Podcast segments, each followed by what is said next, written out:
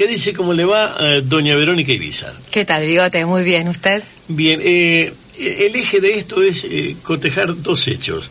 Yo soy inevitablemente siglo XX y usted es inevitablemente sobreviviente en el siglo XXI. la primera cuestión es cómo manejó el juego, y usted es contadora, ¿cómo manejó el juego del abaco y la calculadora con todo el resto de material que tiene ahora? No, no solo una contadora, que, todo, que tiene los números y la nube y que no hay ningún número escondido. Bien, la verdad que tuve una buena, fuimos momento bisagra, como bien decís, ¿no? Mi generación creo que está ahí en la bisagra entre la calculadora científica, el abaco y, la era de la tecnología y la digitalización. eh, creo que, nada, abre posibilidades, ¿no? de tener los números al alcance de la mano de cualquiera, eh, hace que sea más justo todo, ¿no? Que uno pueda conocer detalles, datos.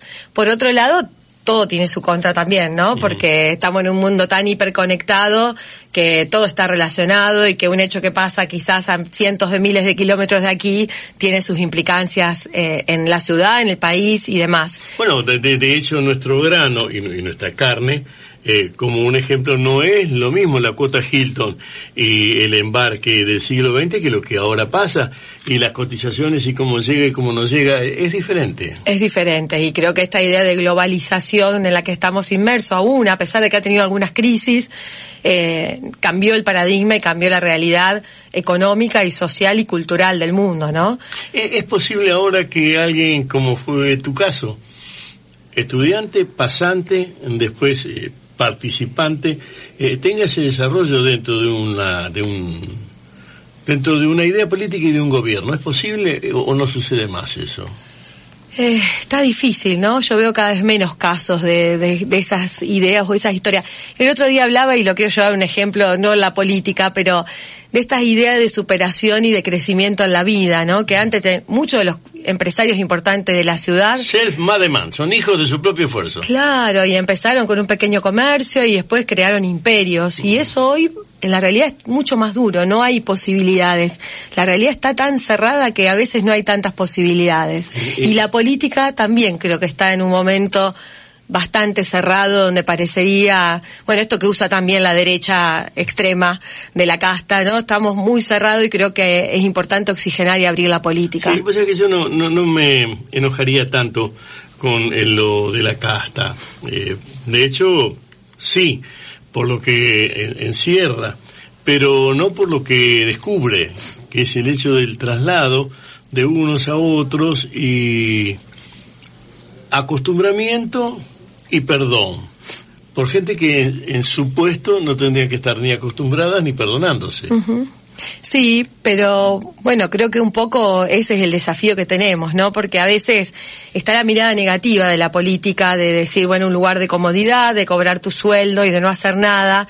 Y en realidad el que siente la política como una vocación tiene una responsabilidad enorme. Digo, yo, vos bien lo decías, soy contadora, seguramente si hubiera elegido el camino privado, yo para entrar a la municipalidad de Pasante, donde no tenía ninguna seguridad, dejé un trabajo donde me ofrecían ser gerente de una sucursal de un banco de primer nivel, renuncié a eso eh, me firmaron un contrato, porque entendía que no me motivaba y que había algo que me faltaba, ¿no? Y, y, seguramente si hubiera seguido esa carrera, hoy estaría en un lugar de mucha más comodidad personal, familiar y económica, ¿no? Porque eh, hay como un mito de que los políticos ganamos mucho, digo, el que va por derecha, el que no cobra cosas que no corresponden, no es un sueldo mucho más alto que el de un gerente de un banco, que es más, creo que estamos por debajo de un gerente de un banco.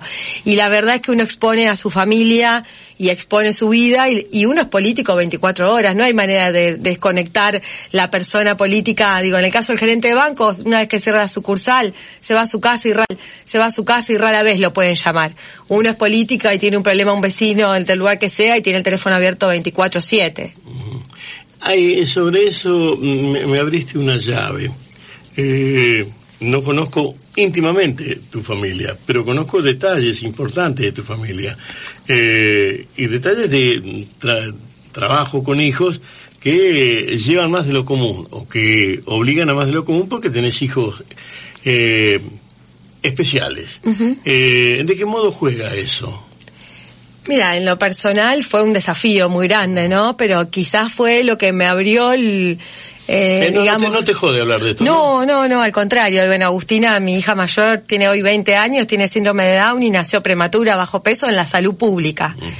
Y ese fue para mí el punto de quiebre, ¿no? Porque hasta ahí tenía una carrera más técnica, no tanto compromiso político y atravesar en mi propia persona y que a mi hija la salve la salud pública de Wiener fue un hecho de un antes y un después para mí, para mi, mi familia, ¿no? Porque todos entendimos de esto que a veces parece, cuando uno no lo usa, cuando uno no tiene la necesidad de ir a la salud pública, parece un, como un, nada, un intangible, pero que no lo usamos atravesar ese proceso en primera persona fue para mí un antes y un después y tuve en claro ese día que Agustina tuvo el alta después de 45 días de neo que bueno, que yo iba a seguir ese camino de Hermes y que iba a defender ese modelo y esa forma de construir política, de entender que la política es para transformar la vida de la gente y que la salud que él generó permite a mucha gente salvar su vida. ¿Es tu única hija?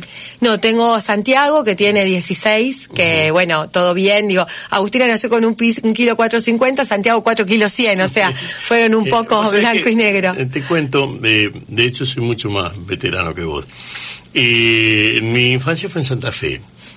Y en Santa Fe, a la vuelta de mi casa, yo vivía en calle Vera, entre San Lorenzo y Avenida por Avenida Freire, había una piba que no teníamos muy claro qué era, pero era, era, era Down.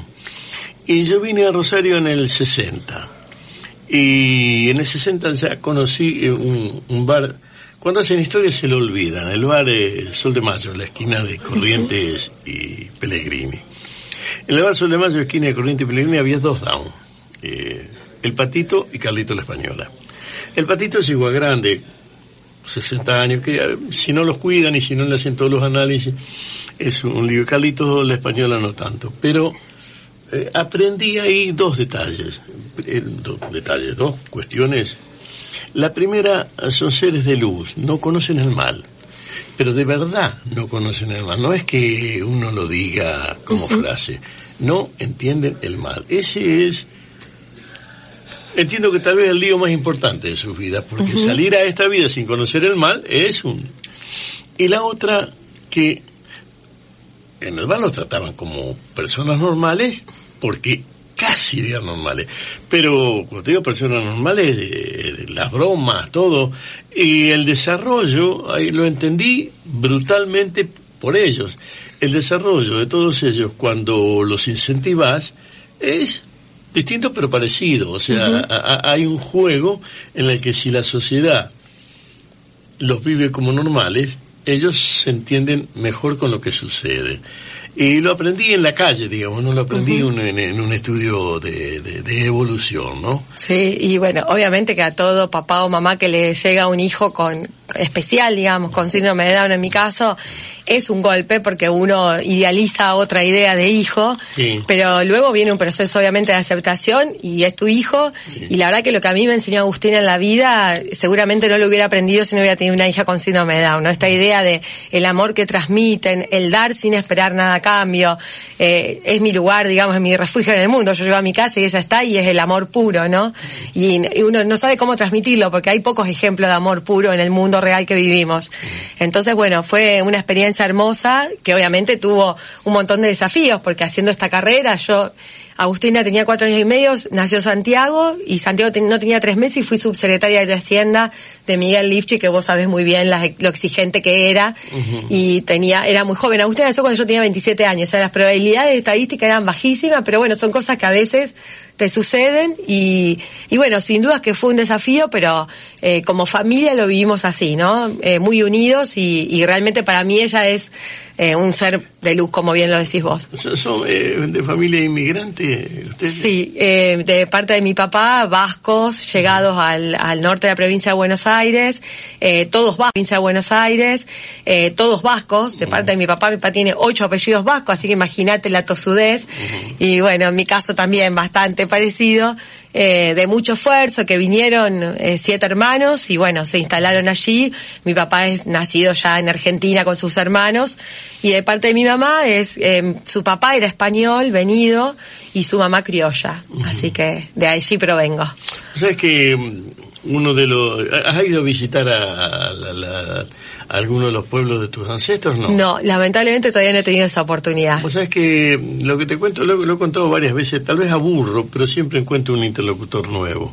Eh, yo tengo ocho apellidos españoles, y, pero los que derivan del mío, del que sostengo, son de acá cercano, Puerto Aragón, Barrancas, esa es la zona. Y allí la primera noticia que hay, hay otra más, pero la primera noticia que hay confirmada por los libros de la parroquia es del 1770. Eh, tres hermanos. De modo que yo no puedo ir a lo de mis abuelos en algún pueblo, en ningún lugar, porque nada. Eran de los maringotes que venían, de hecho, a descubrir algo que era mejor que donde estaban, obviamente, pero no eran ni, ni adelantados, ni virreyes, ni generales, ni nada. Eran maringotes cualquiera. Eh, o, sea, atorrante cualquiera arriba de un barco que se venían a cruzar. Eh, digo, a Argentina le falta. Eh, tus nietos, tus bisnietos serían realmente los que darían una, línea de, de, argentinidad. Es lo que pienso.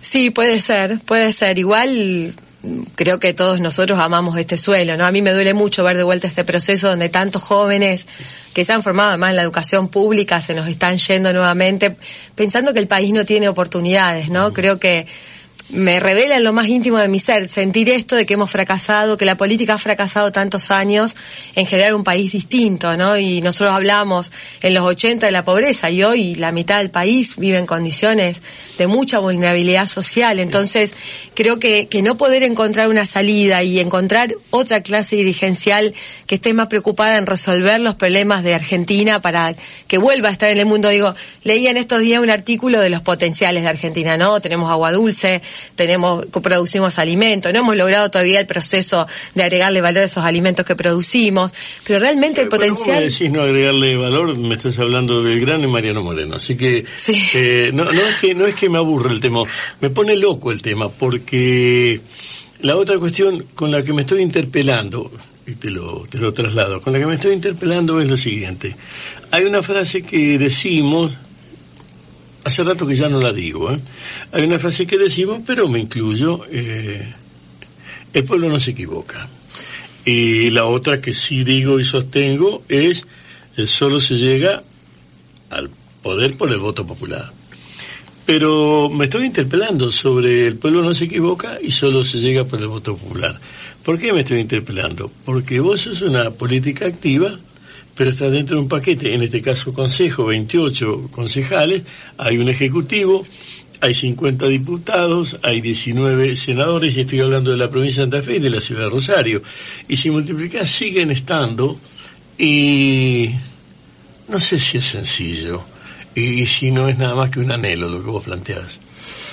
Yo eh, confío en que un día esto va a cambiar. Quizás sea un punto de inflexión con algo complejo que pase, ¿no? Pero si vos mirás lo que ha sucedido en estos años a nivel nacional, digo, fundamentalmente lo pongo en el nivel nacional porque es el que maneja la macro y el que toma decisiones mucho más fuertes, es haber construido eh, este modelo de país que no lleva a ningún lado. Yo creo que en algún momento esta nueva generación, digo, me incluyo todavía, pero soy la bisagra, es como que estoy ahí en el medio, tiene que venir esta nueva generación que transforme las cosas en serio. Creo que Argentina necesita acuerdos políticos, lejos de estar peleando no y hablar de casta y de la derecha. Bueno, pero todo eso es parte de un proceso de uso las dos palabras, instrucción y educación. Y en Argentina la instrucción sistemática, que es todos los niveles de colegio, de escuela, la instrucción sistemática está fallando y el hecho cultural o amplio también está fallando. Si no hay ni instrucción ni un hecho cultural que nos sobreponga, que se ponga por encima nuestro, eh, a mí se me hace difícil. Creo que al revés, hay un plano de clivaje en donde somos cada vez menos intuidos y de hecho culturalmente cada vez peores. Es, lo que te pregunto. ¿eh? Mira, yo creo que ahí está el desafío de los gobiernos, ¿no? De la política, de cómo mejorar, de los gobiernos, ¿no? De la política, de cómo mejorar. Yo lamento lo que ha pasado en el último tiempo porque entre la pandemia y usar la pandemia como una excusa hemos retrocedido mucho, ¿no? Eh, el primer punto lo pongo en los 90, eh, que creo que esa lógica de cambiar el Estado neoliberal que comienza allí en nuestro país y esta idea de descentralizar servicios fundamentales como la educación y la salud no ha sido buena para nuestro país, porque se han transferido competencias a provincias que no tenían las posibilidades ni los recursos de resolver eso bien, y eso emparejó para abajo, o sea, fuimos todo para atrás. Y la verdad que este último tiempo y este gobierno en particular de Perotti con el tema de educación no pegó una. O sea, en la pandemia fue muy negativo lo que vivieron los niños, sobre todo los más vulnerables. El que tiene los recursos, tiene una familia instruida, lo pudo llevar adelante con el esfuerzo de la familia.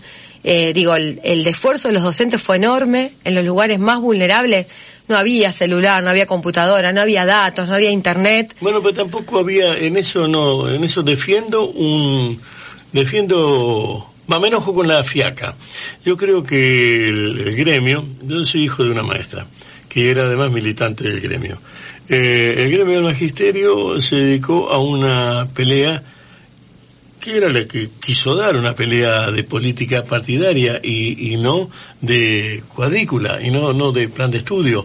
Eh, cada vez que discutían con cualquier gobierno, el de Perotti o con los socialistas, o en el plano nacional también, ahí está ese gordo Baradel eh, haciendo de la suya. Cada vez que discutían, discutían un salario, obvio no está nada mal, pero resulta el salario, todos los otros temas que para mí eran los importantes, eh, quedaban relegados. Eso un año, otro año, otro año, otro año. Si quieres ponerlo en el 90, ponelo. eh, relegó el proyecto de estudio. Mira, te, te cuento. Viene la pandemia, eh, la peste, yo le digo la peste. La peste. Vino la peste. Yo tengo una persona a quien conozco, primero telefónicamente, después en el trato, que era una de las personas que, por razones de comercio, a las que más computadoras le vendía en cuotas y demás a los maestros, porque los maestros tuvieron que empezar a comprar una computadora porque no tenían ni idea de cómo era el tema y trabajar eso. Y, y la vez que esto lo conversé con Franco Bartolacci, la universidad, que en teoría tenía que ser un sitio de alto rendimiento intelectual, tenía 2.000 comunicaciones diarias, previo a la peste. 70.000 entradas diarias con la peste. Bueno, hubo que cambiar servidores, hubo que cambiar y profesores universitarios llenos de telaraña que la verdad no servían para nada, era una porquería del siglo XIX su modo de enseñar. Y tal vez eso es una falla en la cual no hay un gobierno, sino varios gobiernos, ¿no? O no hay varios gobiernos, sino un enfoque. Yo, yo estudié con una formulación enciclopedista. Yo te puedo hablar de la paz de Westfalia, de la guerra de 30 años, eh, cuestiones que a lo mejor para lo que eran la vida acá no tenían sentido. eh, Sí, sí, sí. o, o te puedo recitar eh, la vaquera de la finojosa. ¿Qué, qué tiene que ver con.? Bueno, no sé si no Sí. te pasó también. No, sí, obvio que nos han, incluso hasta en la universidad me pasó de haber aprendido contenidos que no me sirvieron para nada, porque creo que también hay que ayornar eso a la realidad. Lo que pasa es que la realidad es tan dinámica que siempre va un paso más adelante de lo que van eh, los planes de estudio. Pero yo creo que hubo igual muchos docentes y me tocó, digamos, recibir el reclamo o el pedido de ayuda, no reclamo, de muchos que en realidad se preocuparon por ver cómo el niño sostenía y no quedaba solo, porque también hay que decir que mientras duró la peste, como vos le decís, también dejamos a los más vulnerables encerrados, en muchos casos con situaciones de violencia muy fuerte, que además la escuela era el lugar natural donde todo eso se descubría o se acompañaba y, y nada, y eso se rompió y dejamos a esos niños solos en un lugar muy complejo. Yo creo que hubo muchos docentes que anónimamente, digo, porque nadie esto lo, lo publica ni lo reconoce, hicieron un gran esfuerzo por sostener esa relación con esos alumnos, porque la escuela era el lugar donde iban a comer, era el lugar donde los contenían emocionalmente, era el lugar donde se veía si un niño estaba siendo víctima de abuso, y la escuela se cerró y se cortó, y los docentes sostuvieron cuerpo a cuerpo, digo, porque conozco no uno, muchos casos de cuerpo a cuerpo, de ir a comprar la tarjeta para que la familia tenga datos y el niño pueda conectarse, ¿no? Lo que sí no compartí esta idea de gobernar por circulares, ¿no? Fue muy desprolijo todo, volver a las clases, no volver a las clases, de acuerdo a la presión social que hubiera, un domingo a la noche. Bueno, lo último también, de que terminaban, los chicos seguían el secundario hasta fin de día. ¿Con qué sentido? Digo, ¿qué le aporta a ese joven, que tengo uno en casa, eh, que además está conectado con el mundo y sabe más, está conectado con el mundo y sabe todo de los temas que le interesan, sabe absolutamente todo. Te lo puedo traer a casa una columna de cine y te aseguro que es un cinéfilo, sabe todo, todo todo, personaje, historia, año, estreno, todo. Y no solo de las películas actuales, de películas eh, clásicas del cine. Eh, entonces, esos niños obligados a ir a la escuela, ¿para qué? Porque bueno, eh, esa por ahí venía mi crítica. Este, yo no, no, no, no creo que sea crítica, es mirada, pero me, ayuda o me consolida en algo que cada vez se hace más fuerte en mí y es pensar que el siglo XXI verdaderamente arrancó con la peste. ¿Y qué hizo al arrancar con la peste? Nos quitó la sábana y nos dejó desnudos y a los gritos en el siglo XXI. Y todas las cosas que vos decís, que en sustancia son cosas a las que adhiero, son porque estábamos en el siglo XX y no habíamos entrado al siglo XXI y ya llevábamos dos décadas de eso.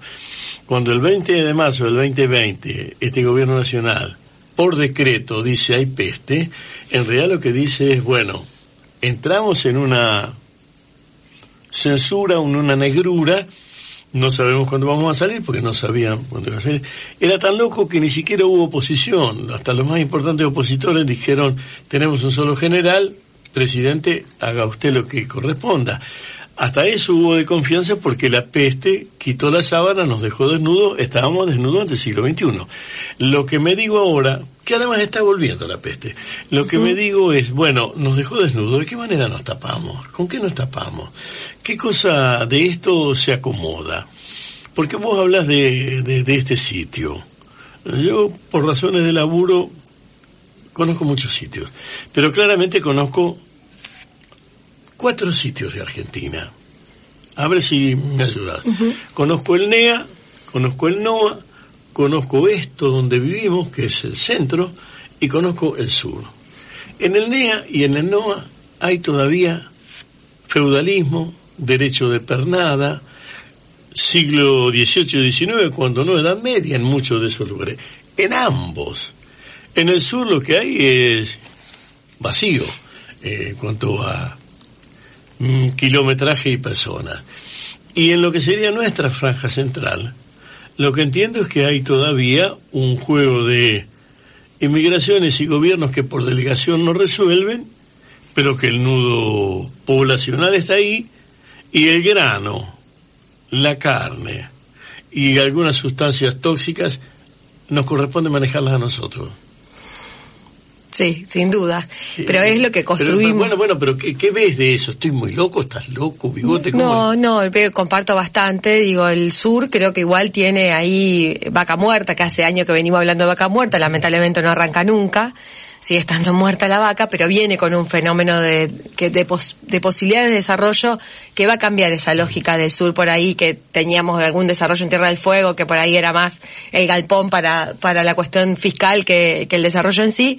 Pero bueno, creo que Vaca Muerta va a ser un antes y un después cuando arranque realmente como tiene que empezar y va a ser un potencial, un, uno de los motorcitos de desarrollo de Argentina.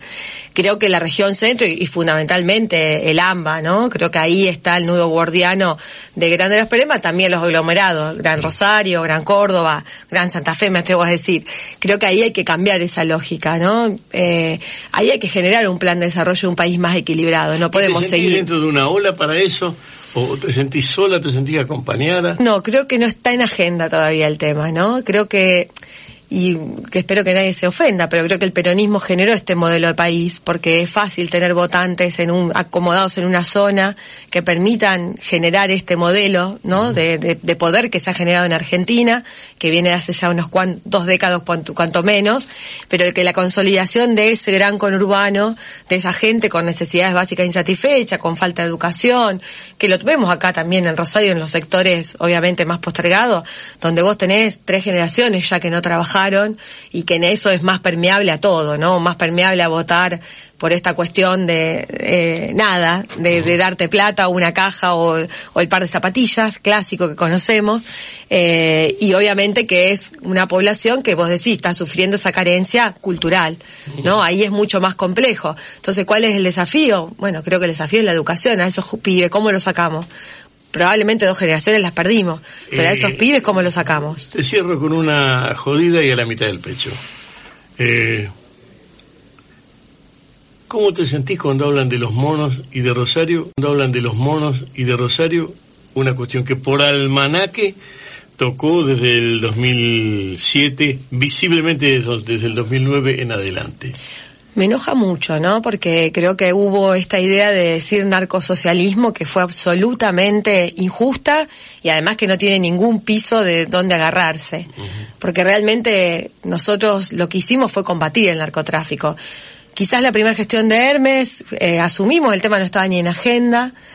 Quizás podemos haber pecado de ingenuos en esa etapa con seguridad porque no teníamos tanto conocimiento, pero quiero decir que el narcotráfico es un problema federal. Esto que no se dijo nunca tan fuertemente, ahora Perotti lo dice, bueno, un problema federal, Hapkin lo dice. Cuando nosotros lo decíamos nadie nos escuchaba y nos decíamos que éramos el narcosocialismo. Acá no hubo ninguna idea de combatir el narcotráfico por parte del gobierno federal. Las fronteras están abiertas, pasa lo que pasa. Los aeropuertos no hay controles, o sea, casi no existe el control. ¿Qué, es lo qué es lo, lo que una cosa? Dice, bueno, del siglo XX mm, quisiera quedarme o, guardar o conservar algo, ¿qué?